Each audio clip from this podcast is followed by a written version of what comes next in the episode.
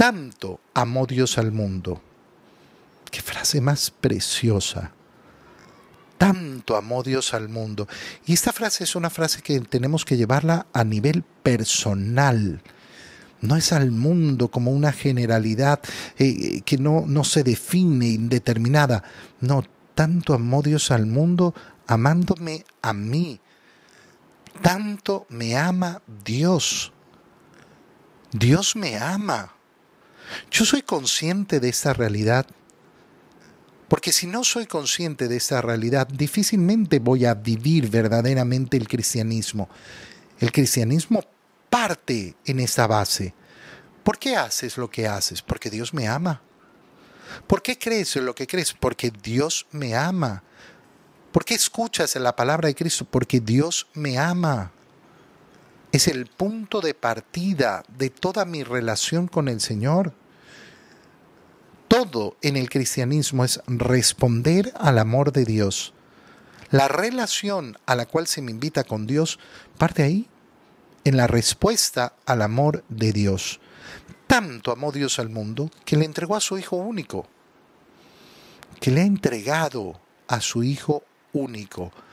Nosotros sabemos la profundidad de esa entrega en la pasión, en la cruz, pero no nos quedemos ahí, cuidado, ¿eh? Porque esa entrega, esa entrega es desde el momento de la concepción, desde el momento en que María dijo que sí, Dios le ha entregado su Hijo al mundo, permitiendo que se hiciera hombre, iniciando ese proceso que lleva a la boda, a la gran boda del Cordero que se da en la cruz. Esa entrega total de su ser a su esposa, que es la iglesia, es decir, a nosotros, que somos los que hemos sido bautizados.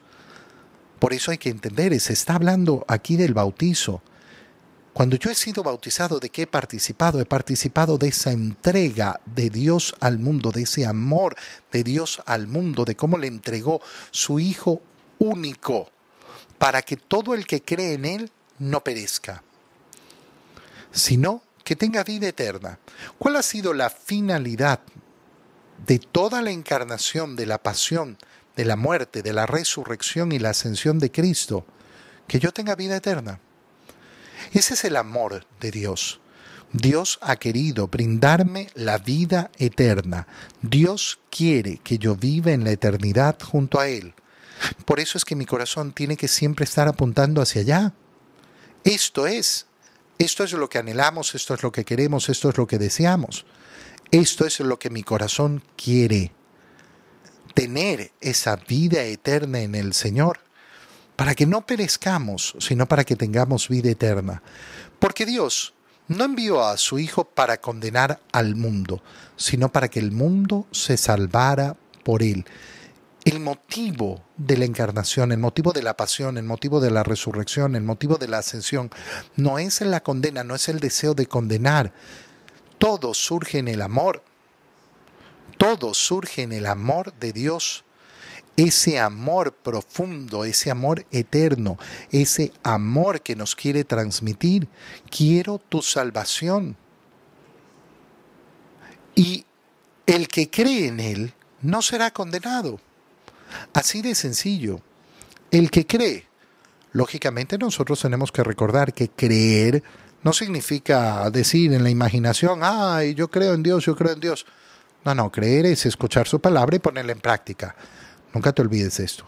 Porque lamentablemente en el mundo hay creer, sí, yo creo en Dios, pero no le haces caso. No, no escuchas su palabra, no la pones en práctica. Eso no es creer. Eso no es creer. Creer no es decir Dios existe. Creer es decir que Dios existe y que me ha hablado y que yo escucho su palabra y la pongo en práctica. Y por eso el que no cree ya está condenado, por no haber creído en el Hijo único de Dios. Fíjate bien qué está diciendo el Señor y, se lo va a decir a Nicodemo con claridad. La causa de la condenación es esta. La decisión de cada uno. La decisión de cada uno. La decisión de Dios ha sido amarnos y amarnos entregándonos a su único Hijo Pero esa decisión de Dios nunca rompe con la libertad del hombre. El hombre tiene la libertad. ¿Para qué?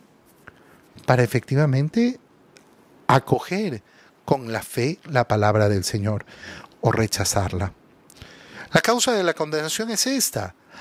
Habiendo venido la luz al mundo, los hombres prefirieron las tinieblas a la luz. ¿Y por qué? ¿Por qué alguien puede escoger la tiniebla y no la luz? Es muy simple de imaginarlo. Es sumamente simple de imaginarlo. Porque en las tinieblas estoy cómodo. Siempre recuerda la imagen, ¿no?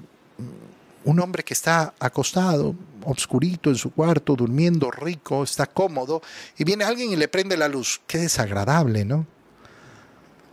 ¿Por qué? tantas personas odian a la iglesia? ¿Por qué tantas personas odian el Evangelio? ¿Por qué tantas personas odian a Cristo? Porque es la luz del mundo. Una luz que brilla en las tinieblas cuando la persona quería estar cómoda en su pecado. Los hombres prefirieron las tinieblas. ¿Por qué? Porque sus obras eran malas. Y todo aquel que hace el mal aborrece la luz y no se acerca a ella para qué? Para que sus obras no se descubran. Aquel que vive en la maldad vive ahí y no quiere el que haya luz a su alrededor. ¿Para qué? Para que nadie vea sus obras malas, empezando por él mismo. Porque la tiniebla, ¿qué es lo primero que ocasiona? La falta de conciencia. La falta de conciencia. Y este es un tema muy grande y muy profundo. La iluminación más grande, la más importante, es la iluminación de la conciencia. Yo tengo que ser consciente de mis pecados. Cuando yo no sé analizar mi conciencia, cuando yo no sé analizar mi alma, cuando yo no quiero ver la profundidad de mis faltas, la profundidad de mis pecados, cuando yo escojo el camino de la justificación, cuando quiero decir que los culpables son los otros, los otros, ay, por culpa de los otros yo tengo pecados entonces estoy caminando en las tinieblas. No estoy permitiéndole a la luz brillar en mi vida. En cambio, el que obra bien conforme a la verdad se acerca a la luz para que se vea que sus obras están hechas según Dios. Yo no tengo miedo a la luz si es que mis obras son buenas. ¿Cómo tiene que vivir el bautizado? En la luz. Ahora entiendes por qué el día de nuestro bautismo se enciende una vela. Una vela que representa justamente lo que estamos recibiendo el día del bautismo, la luz de Cristo, para que vivamos en esa luz, para que no vivamos en las tinieblas.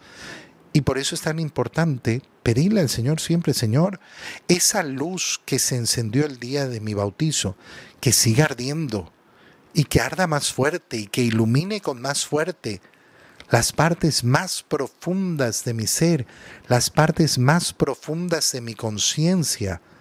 Dame, Señor, la luz, la luz que me permita reconocer a fondo mis faltas y dame la fuerza para luchar en contra de ellas.